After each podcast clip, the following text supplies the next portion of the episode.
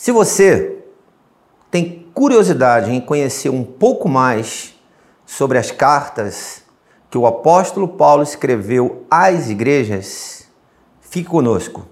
Nós temos algo para lhe mostrar.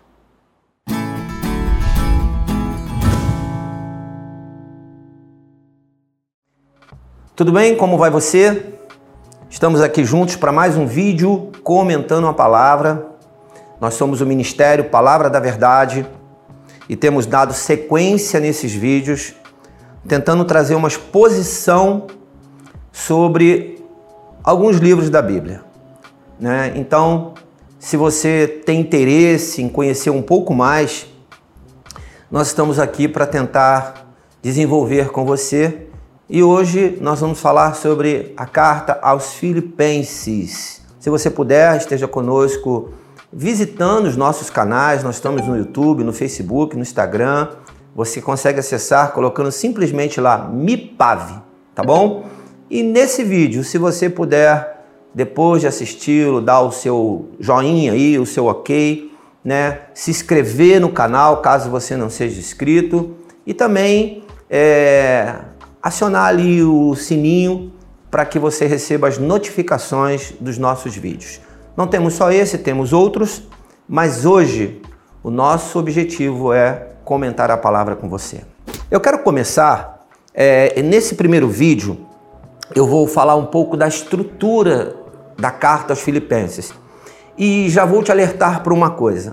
Pode ser que em algum momento eu fale carta ou epístola, tá bom?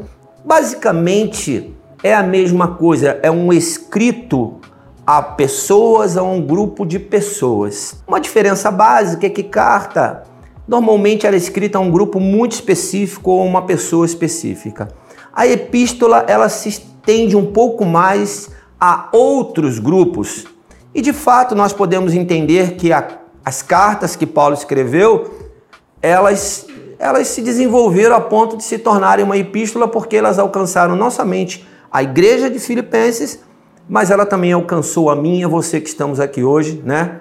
Você da igreja que você é, ou se é desse ministério. Então, nós, ministério Palavra da Verdade, ou o ministério qual você serve, caso você esteja aqui assistindo esse vídeo, você foi alcançado pelas cartas de, pelas cartas de Paulo, que são epístolas também. Então, não confunda, se eu chamar de carta ou epístola, é basicamente a mesma coisa, tá bom?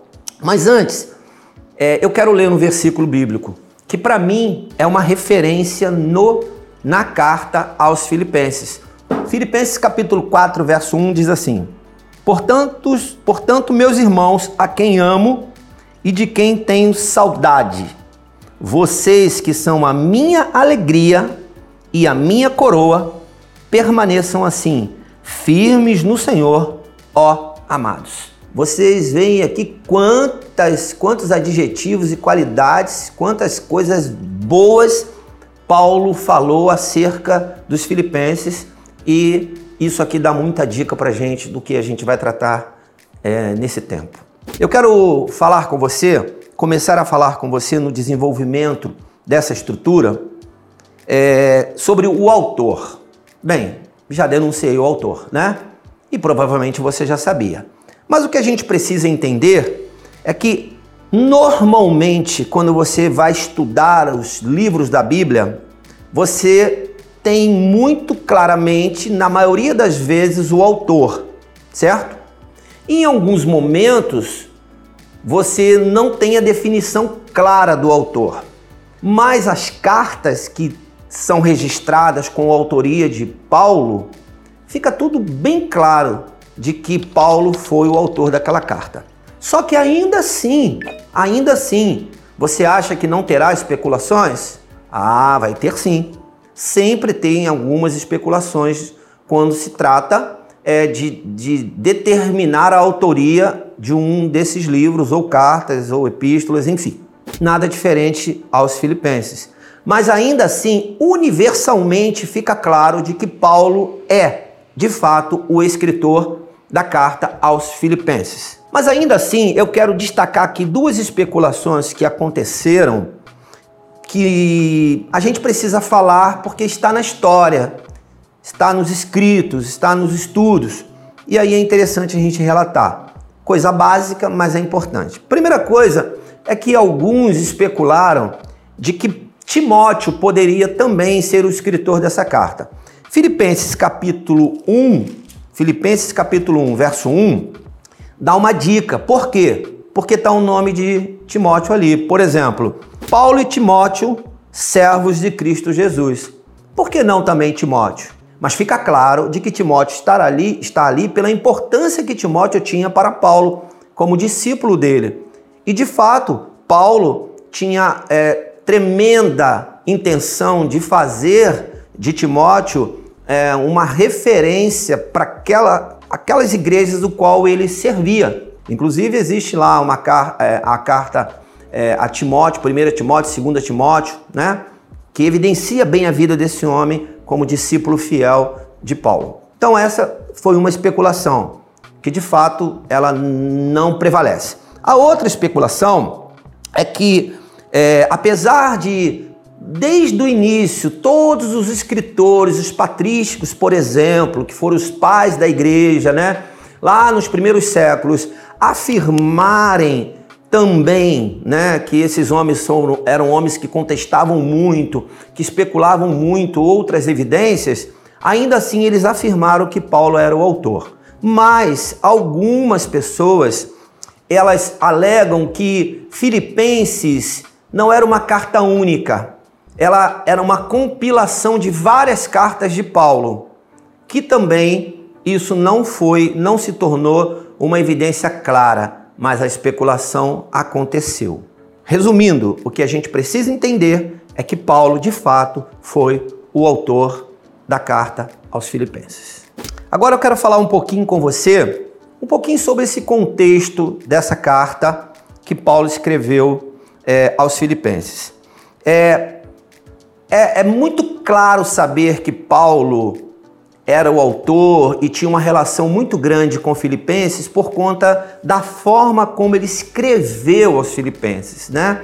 A forma, é, a conexão, a forma como ele tinha de relacionamento com essa igreja. E isso é uma evidência clara de que é, Paulo é, é era o autor e também é, a forma como ele escreveu e a intenção que ele tinha no coração. Se você perceber direitinho, Paulo nessa carta eh, tem muitas, muitas evidências de quem ele era. Por exemplo, as características de Paulo como eh, um homem corajoso, um homem humilde, um homem sereno, a independência de Paulo em Cristo, em poder escrever essa carta. Isso é um ponto muito relevante na escrita de Paulo aos Filipenses. A outra coisa é que essa carta ela reflete uma intimidade e uma confiança mútua de Paulo para com os filipenses. Eu digo mútua porque era tanto de Paulo aos filipenses quanto dos filipenses a Paulo. Então isso também era uma coisa que, que essa carta traz um, um alerta para nós, que traz uma clareza para nós dessa relação de quando Paulo escreve aos filipenses. Né? Há de fato uma afirmação de que a carta aos Filipenses foi uma das principais cartas que Paulo escreveu. E isso fica claro mais uma vez na escrita, na, na forma como ele fala, como ele se expressa.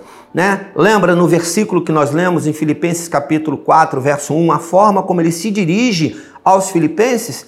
Muito interessante, porque ele fala palavras muito legais, muito importantes que todos querem ouvir, né? E então fica muito claro de que Paulo tem, não posso chamar de que seja a carta que ele mais ama, que ele mais. Não, porque o Paulo foi um apaixonado, foi alguém que de fato escreveu com amor, com alegria, que tinha uma intenção em levar Cristo àquelas igrejas. Mas especula-se de fato que houve um que a mais na escrita de Paulo aos Filipenses, tá? A ponto de chegarem à conclusão, né, os escritores, os estudiosos, de que essa carta, essa carta é, que Paulo escreveu, ela foi denominada a Epístola da Alegria, tá? Se você perceber bem direitinho, se você olhar é, inclusive no verso que nós lemos em Filipenses capítulo 4, ele fala da alegria de Paulo pela igreja aos filipenses. Então, não só esse versículo, mas vários versículos, todos os capítulos de Filipenses destaca a Paulo falando da alegria dele para com os filipenses. Então, por isso, ela ficou denominada uma carta, né, a Epístola da Alegria. E da onde foi escrito? Bem, aí é um ponto extremamente importante a gente ressaltar. Paulo estava preso, né? Paulo estava preso. Ainda não tinha falado isso aqui no vídeo, mas agora eu estou revelando isso, né? Apesar de muitos já saberem disso. Paulo estava preso, preso, encarcerado quando ele, é, justamente, não, injustamente, mas ele estava encarcerado e nesse período, nesse período dessas viagens dele, ele estava encarcerado em algum momento. E nesse momento ele escreveu essa carta e isso fica muito claro, né, que ele estava estava preso. Uma outra coisa que eu quero falar com você é sobre a cidade de Filipos, tá? A cidade de Filipos e eu quero para não entrar, não não não não deixar nada de fora, eu quero ler para você aqui uma estruturazinha que eu coloquei é, sobre é, a cidade de Filipos. E o que eu escrevi foi assim: a cidade de Filipos era originalmente uma vila trácia, que se você pesquisar, você vai ver as informações sobre a vila trácia, cujo nome era Crenides. Então, o nome dessa vila trácias, né, e do conjunto de cidades que tinham ali perto, se chamava Crenides, tá? Ela estava localizada numa passagem, numa cordilheira de montanha que dividia a Trácia da Macedônia e a Ásia da Europa. Perceba bem, lugares de muita influência, Ásia e Europa. A localização estratégica em caso de guerra era evidente no início do quarto século antes de Cristo, Filipe da Macedônia, pai de Alexandre o Grande, ele o que, que ele fez? Ele descobriu que essa região, uma região estratégica para a guerra, e ele estacionou uma guarnição ali e ali ele estabeleceu uma cidade. E essa cidade é, passou a se chamar pelo nome de Filipos, tá? Por conta desse homem, né, Filipe da Macedônia, tá? Então, esse ponto é muito importante a gente entender porque é a localização, é o lugar aonde. Ah, tu vai pesquisar hoje? Quer ver? Vou te falar uma coisa. Se você pesquisar esse lugar hoje, você vai encontrar lá numa ponta desse lugar, você vai encontrar a Grécia, por exemplo, ok? Mas a localização de Filipos, ela se deu exatamente dessa forma, tá? Ela era um, lugar de passagem, um lugar estratégico, um lugar bom, um lugar, uma boa localização para guerra. Naquela época era uma coisa que acontecia constantemente, tá? Só que aconteceu uma coisa. Houve uma invasão. E que invasão foi essa? A invasão romana, né? Então eu vou ler aqui para você o que eu registrei. Em 168 a.C., Filipos, que foi esse homem que dominou essa região, ele agora foi dominado pelos romanos. Os romanos foram e dominaram essa cidade, tá? É...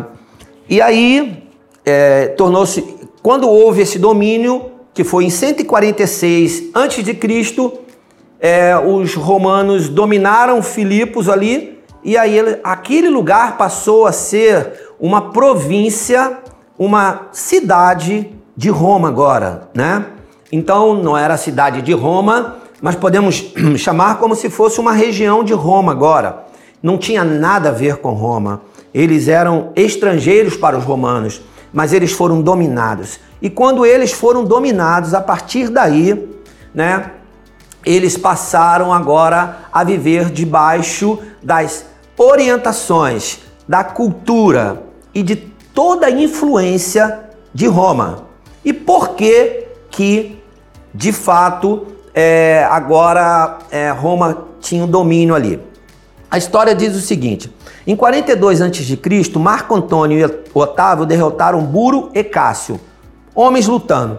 A cidade enviara socorro a Marco Antônio, que foi um dos vencedores, por isso ele foi um dos vencedores. E em gratidão a cidade foi feita uma colônia romana. Por isso aconteceu essa invasão e por isso passou a ser uma cidade de Roma, tá? Em 31 a.C., Otávio derrotou Antônio, aquele que tinha derrotado anteriormente, aquele que tinha vencido anteriormente. Ele derrotou Antônio e Cleópatra em Actio, na Grécia Ocidental. E mais uma vez a cidade ajudou a Otávio. Isso por gratidão agora de Otávio, aquela cidade ela passou a se chamar é, Filipos. Por quê? Porque é, esse Otávio ele se tornou César Augusto, que é uma personalidade, uma personificação de uma pessoa, né? E o seu nome, na verdade, era, era Colônia Júlia Augusta Filipenses. E por isso a cidade agora se tornou, voltou a se chamar Filipenses, ok? Por conta, por conta desse domínio, a cidade de Filipos, ela, ela tinha total domínio de Roma e total influência de Roma, a ponto de ela se tornar agora uma referência para Roma. Por quê? Porque lembra que eu falei que era uma cidade que era uma, um ponto estratégico para a guerra? Essa cidade se tornou também uma via comercial então, para Roma era interessante. Ela se tornou uma. Lembra que a localização dela ficava entre Ásia e Europa? Imagina o comércio entre Ásia e Europa, né? É o que nós temos até hoje. Então, por conta dessa invasão romana, os romanos passaram a colocar toda a sua cultura naquele lugar e aquelas pessoas passaram a viver num, num lugar é, de uma forma estrangeira. Por quê? Porque agora eles eram romanos. A ponto de Roma pegar o nome de todos os cidadãos de Filipos e colocar isso lá na Assembleia, vamos dizer, como se fosse hoje a Assembleia de Roma, colocando lá o nome de todos os filipenses daquela cidade. Uma outra coisa interessante de destacar é que por conta de Filipos agora se tornar uma região de Roma, a Roma explorou aquele lugar. Né? Filipenses era uma cidade que a, a, a fonte de renda principal eram as minas. Eram as minas que geravam muitas, muitas coisas preciosas, muitas, muito ouro, muitas coisas, né, provavelmente muita riqueza para aquela cidade. E Roma, a partir do seu domínio, passou a explorar aquela cidade, a ponto de chegar um dia que a, foi tão explorada que as minas já não davam mais a riqueza que precisava, né?